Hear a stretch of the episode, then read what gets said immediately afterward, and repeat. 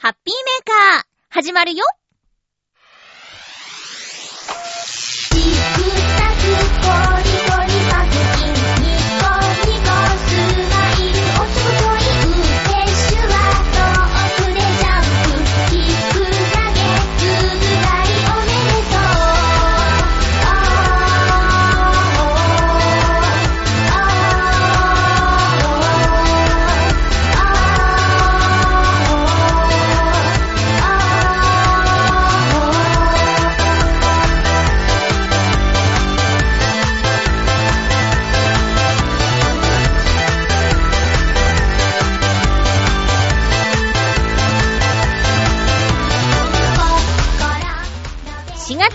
16日、まゆっちょのハッピーメーカー。この番組は、ハッピーな時間を一緒に過ごしましょうというコンセプトのもと、ちょわへよ .com のサポートでお届けしております。寒かったり、暑かったり、気温の差が激しいですね。今日も最後まで1時間、よろしくお願いしま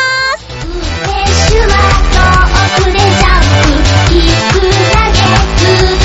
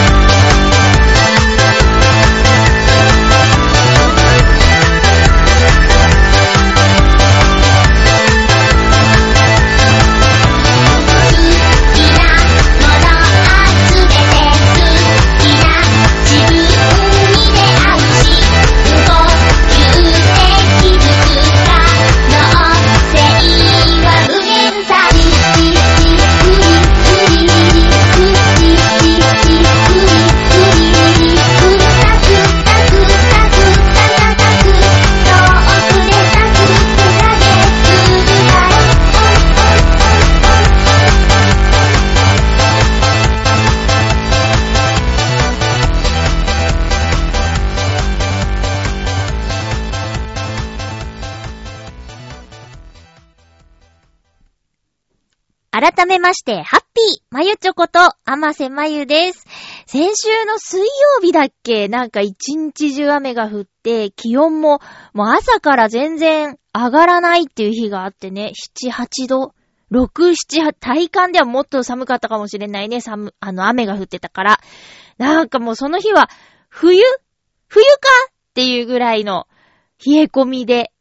で、私は、こう、夜、家を出て朝帰ってくるんですけど、例えばこの収録している月曜日なんていうのは、あのー、昼間ものすごく気温が上がったんですよね。夜はまたその、雨上がりって感じで冷えてたんですけど、で、夜はもう上着を手に持って帰るぐらいの気温があったりで、も本当に体調崩しやすい季節だと思うんですけど、皆さんいかがお過ごしでしょうか？まゆちょはこの通り元気にやっております。花粉はどうなんですか？私も鼻レーザーで焼いちゃったからあんまり 鼻水的なものでわからないんですけど、目のかゆみはなんかだいぶ収まってきたように感じるんですよね、最近。だからちょっともう、花粉は、こう、ちょっと落ち着いてきたのかな？ねえ、どうですか？なんか、あのー、こう、服？服がね、困っちゃいますよね。もう何着たらいいんだろうとか、その、スプリングコートの出番、本当に短いなって思います。私は今は、えっ、と、紺色の、紺色のトレンチコートを、えー、気温の調節に使ってるんですけど、もうなんか、着てると暑いし、うん。で、そのコートじゃ足りないみたいな日があったりとかで、もうこれあとどれくらい着るんだろうかっていうふうに思うんですけどね。服が大変。うん。でも最近は、あの、下着はちょっとヒートテック的なものを着て、もし暑いと脱ぐのが大変だから、上に着るもの、脱ぎ着できるもので調整してるんで、一見、あれ、アマシさんすごい厚着って思われちゃうんだけど、そう困ったことにね、4月に入ってから、あの、バイト先の 休憩所の空調が暖房が入らなくなってて、あれさ、もう何月からとかでやめてほしいよね。その日の気温とかで見てほしいんだけど、そう4月からは暖房じゃなくて、こうスイッチを入れれば冷風が出てきちゃうみたいな設定に、もう大元で変わっちゃってるから、4月に入って寒い日が結構あったじゃないですか。だからね、夜勤のお仕事で一番きつい時間は休憩時間っていう日々がね、何日かありましたよ。じっとしてると、やっぱり寒いんですよね。最初はいいんですけど、30分ぐらい経ってくると、ガガガガガって、さささ寒いってなるから、上着を着ているのは休憩時間です。うん。今もそう。念のため持ってってるかな。なんか、こう、すごく寒くて、一番辛いのは、寝起きなんですよ。で、3時から4時の休憩時間に少しでも仮眠を取れば、後半の作業がだいぶ体が楽になるみたいなの、私はそういうのがあって、逆に寝ると、こう、もっと寝たくなってだるくなるっていう人も仲間にはいるんですけど、私はもう15分でも、ちょっと目を閉じて、ふーっとね、寝られたら、その後違うから寝るんですよ。で、寝起きが寒い。で、4時、日の出前。すごく気温が下がるタイミングなんですよね。で、外でミーティングというか、申し送り的なものをするんですけど、我がチームリーダーがね、ちょっと話が長い。うん。いや、大事な話ならいいんですけど、なんかね、漫談みたいな、漫談ショーみたいになっちゃうところがあるので、まあ、その時の対策のためにも、ちょっと厚手の服を着ていくっていうね、もちろん決められた服なんですけどね、そういう感じで対策をとってます。あの、風邪ひきたくないんで、もうね、3月にあったちょっと暖かいタイミングで、一番分厚い上着を、もう、返して、返却しちゃった。まレンタルというか、あの、なんで、返却しちゃったっていう人もいるんですけど、私はもう、安定するまで、絶対返しませんよ。なんなら現場にちゃんと持っていきますよ、あったかいやつを。馬鹿にされても、いや、風邪ひきたくないんで、っていう感じでね。うん。言われますよ。え、そんなに寒いみたいな。違うんだって、調整、調節のためっていうね。自分の身は自分で守らないと。私の記憶で、ゴールデンウィークまですごい寒いことあったんですよ。もうあと半月ぐらいですか。あのね、5月のゴールデンウィークに、同窓会 ?30 歳の年だったかな同窓会が岡山であったんです。で、もう5月だし。うん。一応天気予報も週間天気予報とかで確認したつもり、つもりだったな、あれな。したら岡山に行ったらすごく寒くて、なんかもう、それこそスプリングコートみたいなのも持ってってなかったんですよ。うん、シャツと羽織る、なんかカーディガン的なやつ。うん、を持ってってたんだけど、足りなくて、寒くて寒くて。雨も降ってたかなうん。だから、なんか、急遽上着買いましたもん。うん、ユニクロで。ユニクロですけどね。うん、今日だけだろうみたいな感じで。それくらい寒かったんだよ。そういうのが5月の第1週にもやってきたことがあるので、まだまだ油断できないと思います。うん。天気によってもね、変わってくるからな。そんな感じで、えー、先週はその寒い寒い雨が降った水曜日に、アントマン上映会を我が家でやりました。親友と一緒にね、そういえば、アントマン見てないやってその親友が言ったんですよ。で、私は、アントマンの1は映画館に行ったんだけど、すぐ寝ちゃった。だからあんまり覚えてないっていうことがあったんで、アントマンとアントマンワスプっていう1本目2本目を見ました。なぜなら、え月末公開、4月の終わりに公開されるアベンジャーズエンドゲームの予告を見たところ、なんだかアントマンがすごい絡んできそうな気配 を感じまして、こう、アベンジャーズを見るにあたっての予習ということで、アントマンを見ました。いやね、あの、なんで寝ちゃったかというかちょっとなんで2を見に行かなかったかっていう理由を1を見ながら思い出しましたよ。なんて言うんですかね。あの、まアントマン、アリ、うん、アリサイズのヒーローなんですけど、うじゃうじゃアリが出てくる。うん、アリとか、他の虫、いろいろ出てくるんですよ。それが気持ち悪かったのかなうん。シュガーラッシュオンラインでも、ラルフの集合体っっていうのがね、ちょっと話題になりましたけど、こう小さなものが集まってうごめいている映像っていうのがあまり得意じゃない。まあ、得意な人あんまりいないと思うんですけど、それを思い出して、ふわって、しかも映画館の大画面でしょ。アリが私より大きいサイズでいっぱい映ってるんですよ。気持ち悪いってなって、ヒーって、ヒーって何度か目をつぶってるうちにぐーって寝ちゃったんですかね。分析するに、いや、多分違うな。疲れてたのかわかんないですけど。とにかく、えー、家で見ると、その、私より大きくはないんです、アリが。テレビの中にいるからね、スクリーンで見るあの大きい感じと違って。だから、なんとか冷静さを保って見られたんですけど、で、一応見てすぐ、え、次、もう続けて上映しちゃっていいですかって言ったら、もうどんどん見、見ましょうってことで、アントマンワスプ、見たんですけど、これはこれで、家で見てよかったよ。まあまあ内容はあんまり言えないんですけど、ラストシーン、声出ちゃったもんね。はぁって。うん、そういうこと。で、なんで、アベンジャーズにアントマンがすごく関わってくるのかっていうのも納得したので、やっぱり予習は大事だなと思いました。し、アベンジャーズは、やっぱりこう、ハードルが高くなってしまうなと、年々。いろいろ見た上でのアベンジャーズだからね。こういろんな、ヒーロー大集合だから、それぞれのお話を見ていた方がより楽しめる。ま、後でね、何だったんだろうあれ？っていう風に遡って見ることだって可能なんだけど、やっぱりその場で一緒にこう、楽しみたいんであれば、ある程度予習をしてからのアベンジャーズに行った方がいいと思うんですよね。だから、アントマンは、一作目二作目とも見といてよかったです。うん。あー、アベンジャーズエンドゲームね。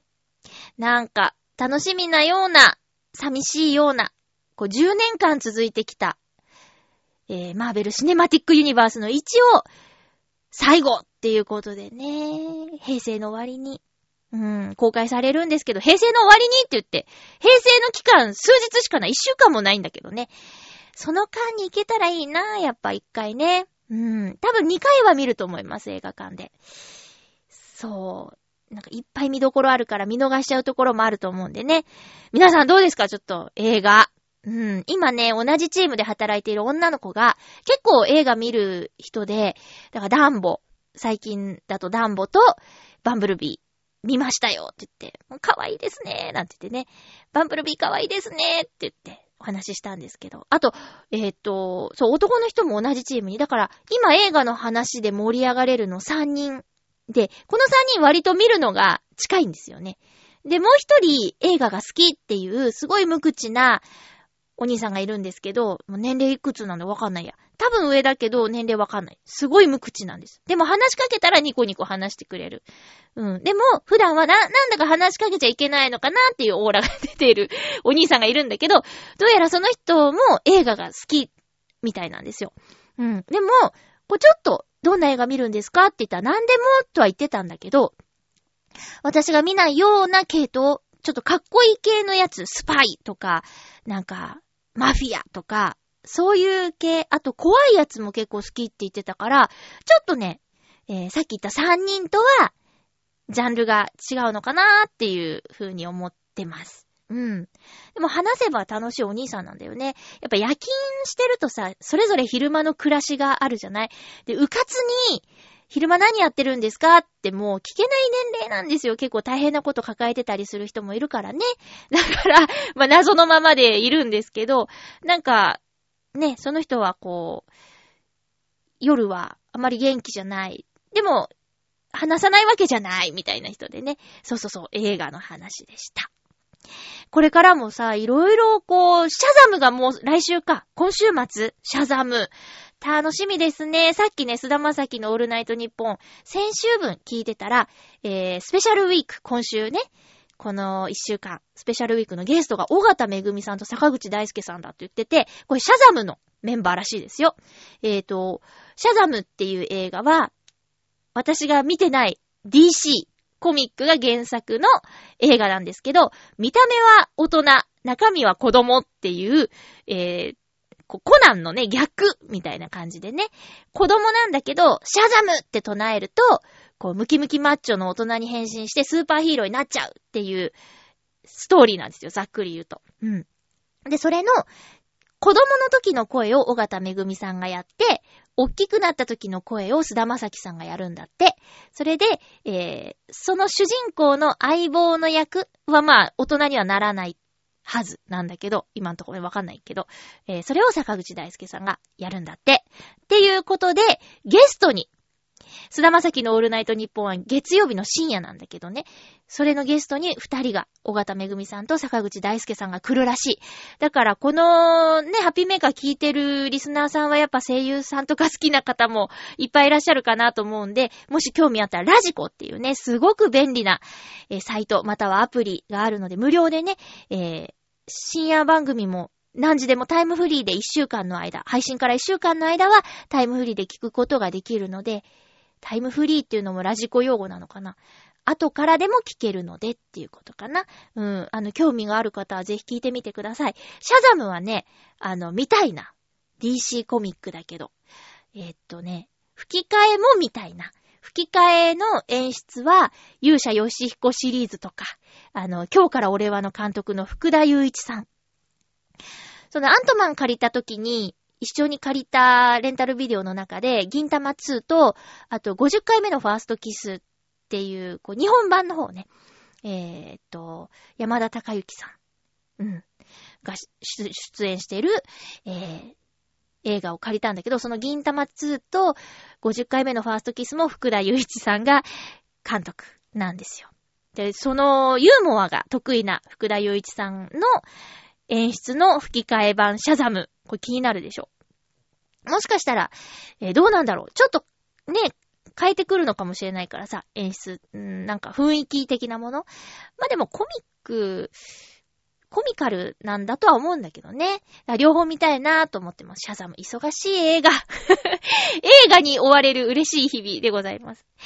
えー、ということでちょっとコーナー行きますか。ハッピーごくごく今回はね、ちょっと不安もあります。ュ、シュだって。スジャータメイラクのアサイー。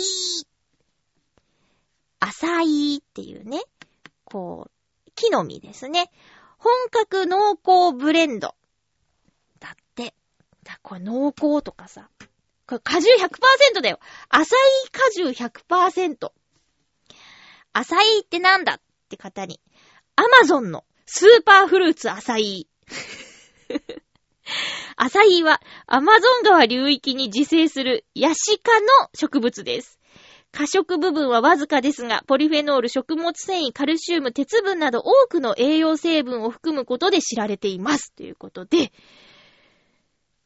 ねえ、アマゾンの植物の100%。アマゾンですよ。大丈夫かな？よいしょ。100%のアサイだよ。うーわドロドロしてる。大丈夫かな？いただきます。うー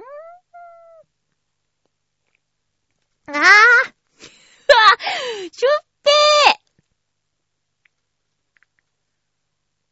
ーうーん。あ、これはね、喋りながら飲むものじゃないね。なんかや、やっぱね、あのね、食物繊維かしら。なんかザラザラしたものを感じる。ひひーひー。なんかこう傾けても、ちょっと、こう時間がかかるみたいな。いや、そんなドローじゃないよ。ちょっと、とろーみたいな。感じです。なんかもう栄養はあるんだろうなっていうのはひしひしと感じますね。うん。ポリフェノール、鉄、食物繊維。いやー、これちょっとまあ後で飲むことにしようかな。まあ女性にね、とても必要なものがたくさん含まれてるみたいな感じかな。ダイエットフードとしてもアサイって一時ね、すごく言われてましたよね。アサイボールなんつって、シリアルと、こうフルーツ、バナナとかと、このアサイガラーってかけてある。ガラー、ガラーっていう効果音どうかと思うんだけど、かけてあるアサヒボールっていうのね、あの、パンケーキとか売ってるお店のサイドメニューみたいな感じで見たことありますね。うん。スジャータメイラクの浅い本格濃厚ブレンドいただきました。ラジオのお供じゃなかった。こういうこともあります。うん。えー、ということで、そう、やっぱり、もうすぐ人間ドックがあるんですけど、あの、うっかり、ダイエットのこと頭から抜けてて、最近、1日1個ぐらい菓子パンをね、食べてしまっていたんですよ。で、今日、はって気づいて、今日ね、はって気づいて、あ、ちょうど1ヶ月前だみたいな感じで、そう、だからね、体にいいものを取ってみようかなって、あとちょっと、ね菓子パンはダメだよね。1個4、500キロカロリーあるもんね。うん。気をつけていこうと思います。あ、そういえばね、この間あのロールキャベツを作りました。えー、っと、前回、前回の放送分のぐるっと浦安で紹介されていたビッグママというお店の名物メニュー。なんか日替わりでいろいろなご飯を出してくれるお店なんですけど、でもロールキャベツは毎日ありますっていうお店だったんですよ。で、はぁ、ロールキャベツって作ったことあったかなーって思ってレシピを見て、で、キャベツが安く手に入って、ちょっと作ってみようと思いました。あのね、多分ロールキャベツは、えー、冷凍のとか買って、コンソメスープでただ煮たやつみたいな感じで、作、作ったというか解凍したことがあるんですけど、多分ね、一から作ったの初めてか、作ったことあるにしてもすっごく昔だと思います。あのね、ロールキャベツを作るときに一番大変なことは何だと思いますか？私はちょっと想定外だったな。そこっていうね。そこでもそうなんですよ。そこなんですよ。一番大事で、一番難しいのは、キャベツを破かないように一枚一枚めくることです。これが、すごく、とても、めちゃんこ、難しい。うん。あのね、レタスはね、簡単なんですよ。うん。あの、葉っぱがペロペロしてる部分に水をちょっと、流水をね、流しながら剥けば、パチッパリって取れてくんですけど、キャベツはね、ギューってなってるの。もうレタス。レタスは、ふわーって、ふわーってまとまってんだけど、キャベツはね、もう一枚一枚の隙間がもう、ギューってなってるから、水を流したぐらいじゃね、外れないし、あと、芯が強い。キャベツは芯が強い。なので、で、あの、綺麗にね、こう、一枚の状態で破らないように剥いた方が、後でこの、具、具っていうか、肉のね、種を包んで巻くときに巻きやすい。うん。ので、やっぱり目指すは破かないように剥がすことなんだけど、こう、私はもうちょっと、芯を、芯をくり抜いて、からやりました。芯をくり抜いても、やっぱりこの、なんていう、茎？茎じゃないか。なんていうのかな？あの、葉っぱの真ん中のところ、硬いところね。好きなんだけど。うん。あの、キムチとかで好きな部分。キムチは白菜だけど のあの、硬いところ。のキャベツの硬いところ。あそこが厄介で、やっぱり難しかった。で、葉っぱを剥がすのが大変だし、それから場所を取りますね。えーと、こう、綺麗に、まあ無事にね、やぶ、なるべく破かないように綺麗に剥がすことはできたんだけど、その後その、硬いままでは具が巻けないので、茹でるかレンジでチンするか、なんですけど、その、まあとにかくかさばるんですよ。レシピ的に10枚10個分作るってね、10枚の葉っぱが必要だったんだけど、それをブワーってね、いる、バババって重ねるんだけど、やっぱサイズ感とか、なんか、いろいろな問題でここいっぱいキャベツになっちゃって。そう、結構大変だったけど、すごく美味しくできたし、あのー、まあ、一番大変なのはそこぐらいで、えーと、種、お肉の部分は全然大変じゃないし、もうぐちゃぐちゃって混ぜるだけ。ぐちゃぐちゃぐちゃって。材料をぐちゃぐちゃぐちゃって混ぜて、で、こう、私はその日はレンジで、キャベツの葉っぱを柔らかくしたんだけど、そこのドーンって置いて、ぐるぐるぐるって。巻くのもなんかね、ぐるぐるぐるって簡単だったし、で、端っこは爪楊枝で、えいやってこう、えいやーって止めました。わかる。えいやそれぞれのえいやがあると思うんだけど、こう刺して出すみたいなね。うん、すくって出すみたいな感じでやって、で、こう、コンソメでやれば簡単だったんですけど、なんかその、クックパッドのレシピ検索で、ついあの、電動とか1位とかで、えー、出したレシピをそのままやってみるっていうのが私好きなので、その日はね、あの、トマトジュースメインにして、で、そこに、もういろんな調味料入れましたよ。えー、っとね、ソース、オイスターソースも入れたでしょ醤油、砂糖、あ、じゃじゃ砂糖入れなかった。蜂蜜、あと、コンソメのキューブ。うん、うちキューブじゃなくて粉なんだけど、なんかそういういろいろなもの入れて、で、煮込むんですよ。だからトマトソース的なやつで、ロールキャベツ。うん。皆さんも同じの作りたいと思ったら、ロールキャベツレシピ、電動って検索して一番上に出てくるやつが、多分そのトマトジュースを使ったソースのロールキャベツなんですけどね。うん。で、その余ったソースでリゾットを作るとおすすめですよっていうことです。チーズとか入れて美味しそうだね。その時はね、ちょっと作れなかったんだけど、今度また作った時はリゾットまで行きたいなと思います。私はもうね、やればできる子なんですよ。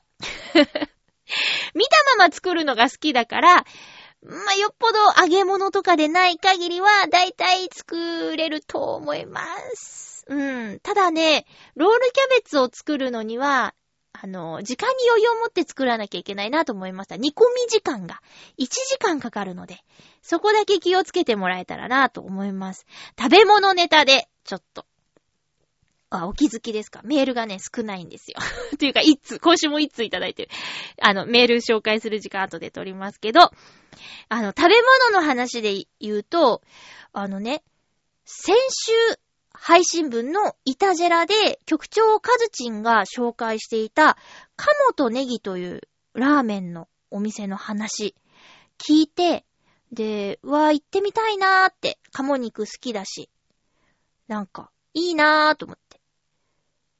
いたら、で、その、その、カモとネギに、の話をしたときに、親友がね、行ってみたいって言ったから、じゃあ今度ちょっと時間合わせて行こうねって言ってたの。そしたら、今週配信分の、昨日配信分の、バオーデモカで、カモとネギの話してるの。うん。ヨッシーさん、えー、が、ラーメン好きで、いろんなお店行って、その話をするっていうコーナーがね。まあ、ラーメン屋さんだけじゃないんですけど、ヨッシーさんのコーナーで、ヨッシーさんが、あの、行ったところや、あの、体験したことを話すコーナーで、カモとネギが美味しかったっていう話してて、で、バオさんも、大塚さんも、これは食べてみたいってこう、乗ってたみたいな。そんな話があって。だから、イタジェラで、カズチンが話して、で、翌週よヨッシーさんが話して、ちょ、来週、ハッピーメーカーでカモとネギ話します。ちょ、どっかの番組バトンつないで、チャドラさんあたりやってくんないかな ねえ、毎週チョアヘヨで、あの、カモとネギの話をするっていうね、一大ムーブメント。結果、カモとネギさんが、こう、チョアヘヨのスポンサーになる。ならない。そんなことはないですけど、ただ、ただただ押すっていうね。うん。なんかノリのいい番組さんいないかなここでちょっとこういうリレーも良くない続いてるもんね、今。イタジェラ、バオーデモか、えー、ハッピーメーカー。だから水曜日の番組でね、あの、フーダニットさんか、えー、不良さんか、まあ、あっちさんって言いたいんですけど、横山あっちさんか、フーダニットのどなたか。これ結構人数いるから、いけんじゃないこれ。月か、水行って、木曜日はたくみさんかミッチェルさんでしょ？で、金曜日は、チャドラさん、これ繋げられるよ、きっと。ねえ。誰か聞いてますように こう、行けっていうメールはできないじゃん。やっぱこれを聞いて、ね、あ、それ面白いな、乗ったっていうノリのいい、あんまり言うのやめようか 期待してない。期待すると良くないって言ったじらでも言ってたからな。うん。えー、ということでちょっと私、今週鴨とネギ行きたいと思っています。あのね、先週の水曜日はすごく雨で寒かったんですけど、木曜日は、なんかその反動かわかんないんですけど、すごくアグレッシブだったんですよ、私。朝一番で声の仕事に行って、で、その足でもういろいろ行きました。えー、っとね、まずは、そのね、その日は、そうそうそうそう、その日は、あのー、ラブミッション、聞きながら移動してたんですよ、朝一番で。そしたら、えっ、と、年に数回しかない、とても良い日、転写日っていう日だよっていう話をしてて、この木曜日のラブミッションの配信日は、転写日ですっていう話してて、へえ、転写日？って。で、調べたら、あの、お財布を変えるのにいい日、みたいなことがね、言われてて、あと、宝くじを買うといいとか。うん。宝くじ買いましたもん。そ、その話聞きながら宝くじ売り場があったから、ミッチェルさんの声を聞きながら、えー、なんだ、ドリームジャンボですかね。えー、くださいと。買いました、買いましたよ転写日に。で、あとは、お財布。私の今使ってるお財布多分10年ぐらい使ってるんです。すごく気に入ってて。で、長財布なんですよ。うん。で、あのー、すごく気に入ってるんですけど、長財布がちょっとでかいなって思う時があって。うん。で、10年使ってるから、ちょっとコインのところが、コイン入れるところが、あの、傷んでしまっていたりとかしてて、で、新調してもいいかなーなんて思ってたところに、お財布を変えるといい日なんて言われたら、変えるよね。って で、その、移動中に、あの、東京お財布おすすめ店みたいな感じで調べたら、えー、っと、中岡地町から歩いて、ちょっとのところに工房があると。川の工房があるっていうことで、えー、行ってみたんですよ。そしたら、あの、こう、今度はちょっと三つ折りのコンパクトなやつを、が欲しいなと思って見に行ったんですけど、やっぱね、コンパクトだと、こう、コインのところの、こう開いた感じが、ちょっと私には物足りなくて、そこでは、その三つ折りのお財布は買わなかったんです。で、あ、そういえば、ちょっと気になっていたお財布がイクスピアリにあったなと思って、ちょっとそっちを見ようっていう風に、お財布は切り替えたんですけど、は、コンパクトなお財布にしたら、カード入れるところがないじゃないって。私結構カード持っちゃってるんですよね。あのね、うーん。これはちょっとなかなか断捨離できない感じでカード持っちゃってて。で、まあまあ、病院のとかって、こう、家に置いとけばよくて、その使う時だけ持っていきゃいいじゃんっていう話もあるんだけど、あと映画の会員カードとかね、いろいろあって、でも、あ、そうだ映画見ようっていう時に、あ、持ってないじゃんってなるのがすごく嫌だから、ちょ、常に持ってたいんですよ。そしたら、お財布じゃないんですけど、その、革工房さんに、あの、今まで私は見たことがない感じのカードケースがあって、それ、気になっちゃったんですよ。でも、ちょっと買うのは今日じゃないなと思って見送ったんですけど、あのね、今私が使ってるカードケースは、100円ショップで買って、なんていうかあの、写真を入れるアルバムみたいな感じで、スッとこう、差し込むような感じなので、ちょっと取り出しにくいんですよね。でもなんか、その工房で見たカードケースは、ジャバラタイプって書いてあったんですけど、あの、ペンケースぐらいの大きさ。まあ、カードの、を横にした感じの高さしかなくて、で、すごくいっぱい入るやつ。で、まあ、邪魔にならないし、かなーと思って。うん。でも、財布 財布と同じぐらいか、それ以上になっちゃうな、結局、みたいなのもちょっと疑問として持ちながらも、え、三つ折りの財布を買いました。イクスピアリでね。うん。で、それはそれ。で、えっと、その、御徒町方面に行ったのは、あのね、秋葉原に行きたくて。で、秋葉原の、えー、ソフマップの、えー、クリエイター館とかいう建物に行きたかったんですよ。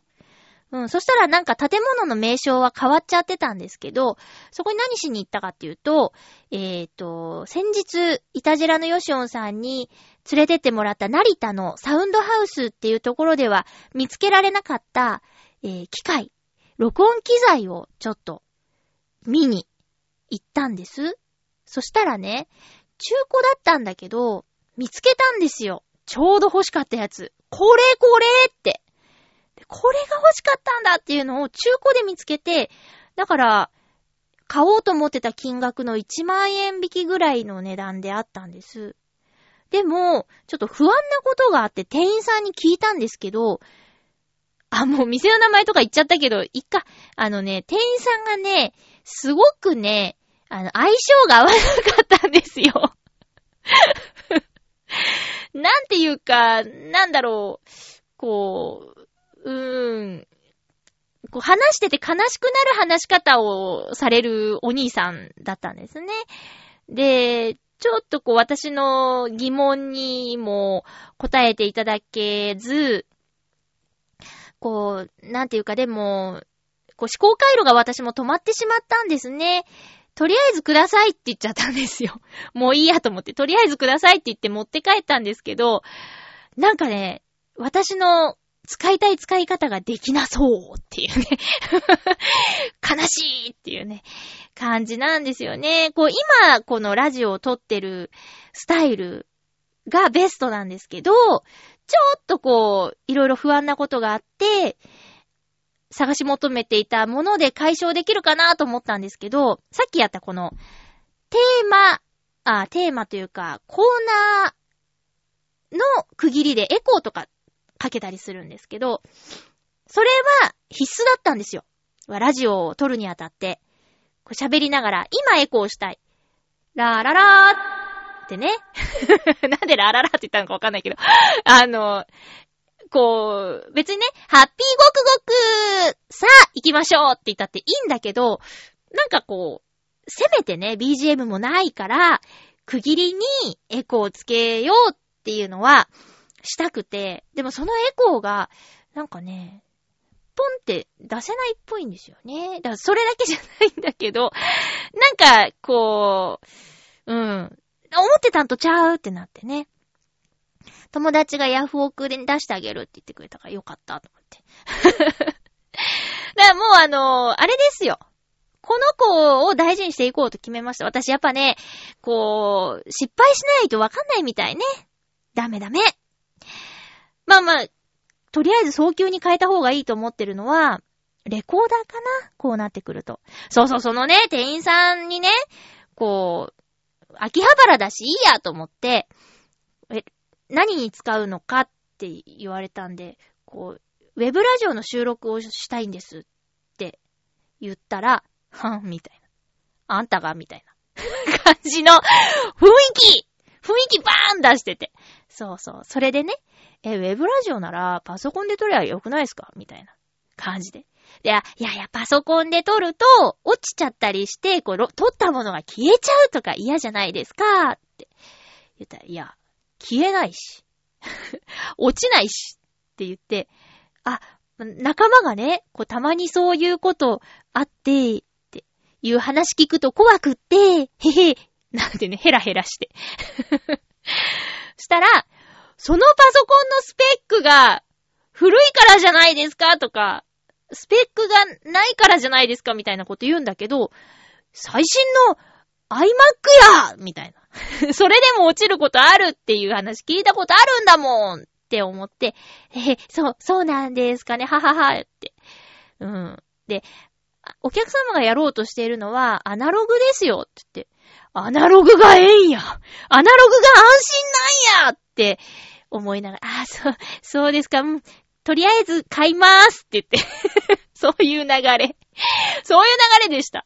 なんかね、なんだろうか。まあまあ、お兄さんの価値観の中では良かれと思ってだと思うんですけど、なんか、ちょ、私はアナログでやりたいんですと。私にとってはこれアナログって言えるのかって感じなんだけどね。これだってデジタル録音してるしさ、デジタルやん。パソコンを使うことがデジタルなのかな？わかんないですけど。まあ、安全第一でね、行きたいと思ってるんですよ。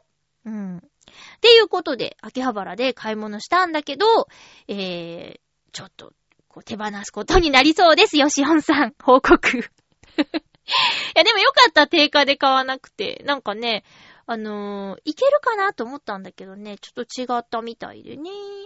うん。ちょっと、もうちょっとね、検討もしようかなと思ってるんですけど。いや、でもちょっと綺麗なうちに手放した方がいいかなとも思います。うん。だからもう一回同じ店に行かなきゃいけない、私今度。レコーダーを買いに。いや、なんか、あの、中古でもいいんですよ。もうこの子だって10年以上、これ何年使ってるかなもっと前からいる気がするな。だって、SD カードが2ギガまでしか読み込んでくれないんだよ。それちょっともう、売ってないんだもん、2ギガの SD カードなんて。せめて8か16、32ぐらいまでは読み込んでくれってね。そんな大容量録音しないんだけど、カードが、させないっていうのはね、ちょっと問題。うん。なので、もうちょっと、もうちょっと、ちょっと検討しようと思ってます。あと、本当に機械のこと分からずに使ってたんだなーって。うん。これが何なのか、ちゃんと説明できないもん、今使ってるやつが何なのかって。うん。まあ、取れればいいか。ちゃんと、ね、あの、番組として収録ができれば、何でもいいやっていうのはちょっとありますね。うん。ちゃんと取れればちゃんと取れればいい。いいんです。あと、今使ってるこの子があれば、カラオケに行かなくても家でカラオケ風をできるんでね。iPad つないで。カラオケ画像って結構あるの？あれ、いいのかね？あって。ああいうものがあっていいのかね？と言いつつ、たまに使わせてもらうんだけど。うん。なんか家でカラオケができるんですよ。そう、だからこの子で行くしかないっていうことをね、買い物失敗して気づきました。ちょっとね、文句っぽくなっちゃうんですけど、あ、ちょ、選挙選挙選挙選挙が始まりました。先週までは、先週？え ?4 月の第1週投票日だったんですけど、それは千葉県議会議員選挙だったんですけど、えー、21日投票日の浦安市議会議員選挙っていうのが始まって、私の一番嫌いな選挙うーん。いや、選挙はいいんですけど、あ、私の一番嫌いな選挙活動期間と言いましょう。うん。あのね、市議会議員選挙っていうことは、浦安市の中でしか、こう宣伝しなくていいでしょ？そう。だから、めっちゃくちゃ選挙カーが来るんですよ。ひっきりなしに。うーん。でね、こう私の家は大通りには面してないんですけど、こう、ちょっと路地入ったところなんですけど、もう路地までくまなく選挙カーがね、回ってくるんですよ。いやーね、夜勤してる人にとっては死活問題なんです。本当に。でね、なんだっけな、初日？こう、選挙活動していいですよの初日の日に、なんかね、選挙カーならまだいいやって思ったことがあって、太鼓を鳴らしながら、練り歩く人たちがいたんですよ。その、女性候補者だったけども言っちゃうけど、ドンドンドンドンドンドンドンドンドンドンって、車だったら、もうちょっと早く通り過ぎるのに、太鼓で徒歩だから、めっちゃんこ、こずっと5、5分、5分以上ですね。太鼓の音が聞こえて。ほっとやめてーって。12時ぐらいだったかな。11時から寝るから、やっと眠りについた頃に、ドンドンドンドンドン。もうほんとやだ。いや、市議会議員さんを決めるのは市民としてすごく大事なことなんですよ。そりゃ、直接関わってくることがいっぱいあるから。だけど、なんていうかな。その選挙カーで、なんとか、なんとかでございます。よろしく、よろしくお願いいたしますって言われても、うん、あなた何をしてくれるんですかっていうね、名前だけ言われてもって思いますよ。うん。だから、それにそれに、こう、選挙の期間だけお願いしますって言われても、うん。日頃からやってる人ってやっぱ SNS とかで発信してるんですよね。そうなんですよ。だから今だけ、よろしくお願いしますって言われても、困るえっと、議席は21あるそうです。で、えっと、立候補者が26人。うん。ねえ。頑張ってください。もう私はね、入れる人は決まってます。よっぽどその人がおかしなことしない限りはその人に、その人を信用して、信用っていうか信頼してるし、直接お話ししたこともあるので、その人に投票しようっていうのは決めてるんですけど、なんかね、ポスティングで、これまでの活動とか、まあ、経歴とか、なんか、あるんですよ。紙。候補者の人が政治活動報告みたいなのと、これからしたいことみたいなの、ポスティングしてくれる人もいて、それは見るんですけど、やっぱりね、なんか見やすいとか見にくいとか、わかりやすいわかりにくいって、あるなぁと思って、この間並べちゃった。パッパッパーって。で、ちなみに私の、こう投票したい人は、すごくそのね、チラシもセンスが良かったんですよ。うん。なんか、あ、そうなんだと思って。で、その、その人は、なんか、こう、日頃の活動もそうだし、あと、そういうなんか選挙活動的なこともそうだし、まあまあ、まあ、やっぱりその人でいい、いいなと思って。うん。あ、ちなみにね、今回ね、こう、やっぱ浦安市にいるっていうことで、浦安市議会議員選挙ってことで、あのね、ウグイス城やってくれませんかっていうね、オファーが来たんですよ。やるか そんなもんやるか夜勤の人の敵ですよ、ウグイス城さんなんて。まあ、ウグイス城とは書いてある。ウグイスやってくれませんかでもそもそもウグイスっていう言い方もなんか、すごく失礼と思って。ウグイスやってくれませんかって。そりゃあなたたちの世界ではそういう言い方するんかもしれんけど、なんか、やだと思って。鳥？ウグイス鳥？チーチーみたいなね。だからもう、すいません、つって。もう、もうね、選挙が始まることで嫌だなと思ってたから、はっきり言ったよね。夜勤してるので、そういうののお手伝いできませんって言っちゃった。うん。やっぱ、こう、浦安でね、こう、番組やらせてもらってたりするから、こう、SNS とかから来るんですよ。Facebook でメッセージいただいたんですけど、はぁ、そうか、やりませんつってね。自らそんな。ねえ。できないよ。もう本当に、本当に嫌なの。もう今日も昼間ずーっと走ってるんだよ。これが週末まで続くのか、つって。で、前日の土曜日なんかやばそうだね。うるさいうるさいうるさいって言って、独り言言ってるもん。それに、いや、夜勤の人だけじゃないと思うんですよね。あの、選挙カーが来て、うわーってなってるのって。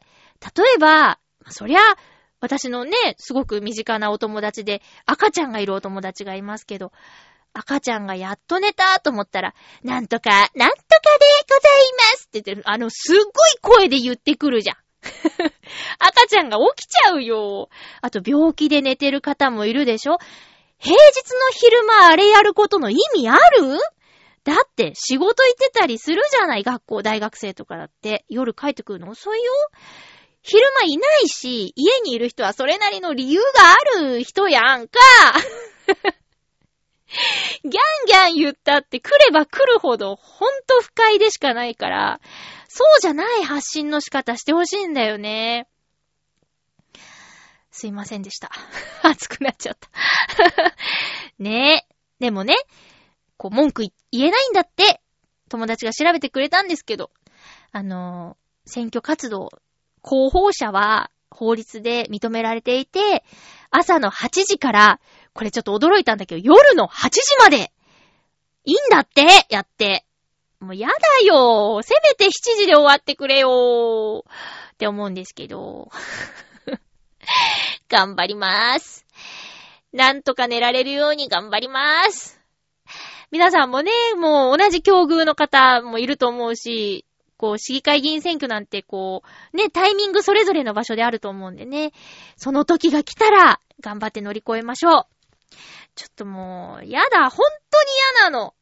4年に一度だっけもう、嫌だな やだ、やだ、やだ、やだ言ってすいません。え、お便りご紹介しましょう。今週ね、一通いただいています。ハッピーネーム、七星さん、ありがとうございました。あ、ありがとうございます。すいません。えー、まゆっちょ、ハッピー、ハッピー？風邪は治りましたが、おー、不採用通知が来ました。七星です。うん。これに懲りずにまた、次出していこうと思います。そうですよ。100通出しても受からない人とかいるんだと思えばね、次々頑張っていきましょう。さて、このメールを書いている頃、新しい紙幣の情報が入ってきました。1万円は渋沢栄一。いろんな企業を起こした人ですね。ふと大金を払う時などに、さらばゆきちとか言っていたのが、さらば栄一っていうようになるのかな、なん、なるのかなと、なんとなく思いました。ともあれ、私はそんなにゆきちさんには縁がなかったので、新しい時代には、栄一さんにはいい縁があればいいなと思います。それでは、ということです。ありがとうございます。なんか、このね、紙幣の話ね、あの、もう顔いるって思って、知らんがなっていう知らんよ。なんか、なんて言うんかな。あんまり見たことない人の顔だから、まあ、うん、こないだのもそうだったのかな。で、え、変える必要ある？とか思っちゃったんだけど、20年に1回変えなきゃいけないらしいね。うん。なんか、ピンとこない。で、裏面？裏面は景色とか建物とかなんですけど、これそっちはすごくいいなって思ったんですけど、なんか、おもちゃみたいって、ねえ今のに変わるときもそう感じたのかな ?20 年に1回？そんなに変わってるっけ？言うてもだ、わ、あ、そっか。私、だから、人生で2回目ってことか、変わるのが。で、ねえそんなち、子供の頃、お金持ってないから。うん。あそうだね、そうだね。確かに二十歳ぐらいの時に変わったな。二十歳、二十歳過ぎぐらい。で、なんか、あのー、新紙幣が使える自動販売機やなんやかんや、つって、500円が使えなくなったとか、古いの使えなくなったとかなんとかかんとかって、そうか。あったね、そういうのね。うん。でもなんとなく、その 表というか、人物の方は、ほんとピンとこないっていうか、うーん、素敵じゃないっていう感じかな。わー新しいお札だすごーいってならなくて、ピンとこないっていう、ふーんっていう感じかな。おーみたいな感じないんだよね。誰かが言ってたけど、誰が言ってたんだ？あれ。あ、あのー、例えば、もっと顔が知れた人手塚治虫さんとかいいよねとか言って、確かにそうだと思って、手塚治虫さんの紙幣って良くない？すごい業績のある人じゃない。うん、偉業を成し遂げた人でしょ？もっとさ、有名な業績のある人にしようよ。うん。有名な人。タレントでいいじゃん。なんか。タレントさんとか。あと、ねえ、そう、ほんと、手塚治虫さんの紙幣ならすごい欲しいって思うもん。うん。それ言った人すごいな。だから、宮崎駿さん、まだね、ご存命ですけど、な存命じゃダメとかいうルールあんのかなまあ、そういう、ちょ、次の紙幣ね。手塚治虫、宮崎駿、あと、藤子不二雄。よくないこれ。うん。これいいよね。って思いました。今回のは、ほんとなんか、そう、感想としてはピンとこない。うん、A1。A1 一枚。A1。そう。だから私が無知すぎるのかもしれんけど、この今回の3人誰も知らないしね。うん、どう、どうな、すごく有名な人なんですかね。まあ、これ恥ずかしい発言なのかな。えー、七星さん、風邪治したらよかった。うん。まあまあ、就職の方は、焦らず行きましょう。焦らずね、衣食住があれば、なんとかなるよ。生きていける。えー、新しいお仕事決まったらね、めっちゃ頑張って、A1 さんいっぱい集めてください。ということで、えー、っと、次回の予告したいと思います。次回は放送が4月23日、えー、収録日は4月21日日曜日を予定しております。お便り読んでほしいという方はお早めに送ってください。えー、っと、4月18日？違う。10、何日だっけ ?4 月18日木曜日は U スタイルに小原茂久さん登場です。私も顔を出す予定でおります。ので、えー、会場に行けばお会いできますよ。小原さんね、最近メールなくなっちゃうんだけど、やっぱ本番前でね、忙しいのかな？えー、どんなステージになるのか楽しみですね。えー、男のガールズトーク主題歌としても、お聞きいただけますが、番組更新されてんのかな？てか今日、4月16日は、陽一郎さんの日ですね。えー、洋一郎さんの生ききレディオショーの更新がないのは一リスナーとしてとても寂しいのですが、どうなってますか、洋一郎さん聞きたい、聞きたい。ということで、お送りしてきました、ハッピーメーカー。そろそろお別れのお時間です。安定のエンドソングの準備をしていなかったということでね、えー、ライツを聞きながらお別れなんですけれども、もうあと1ヶ月ぐらいで40歳になるわけですけど、なんか、そろそろ、こう、いろいろね、やりたいこととかまとめとかないと、スルッとぬるっと40歳になっちゃいそう。あの、ウクレレ動画とかもね、全然上げてないから、やっぱ目標立てなきゃできない子なのかな、私。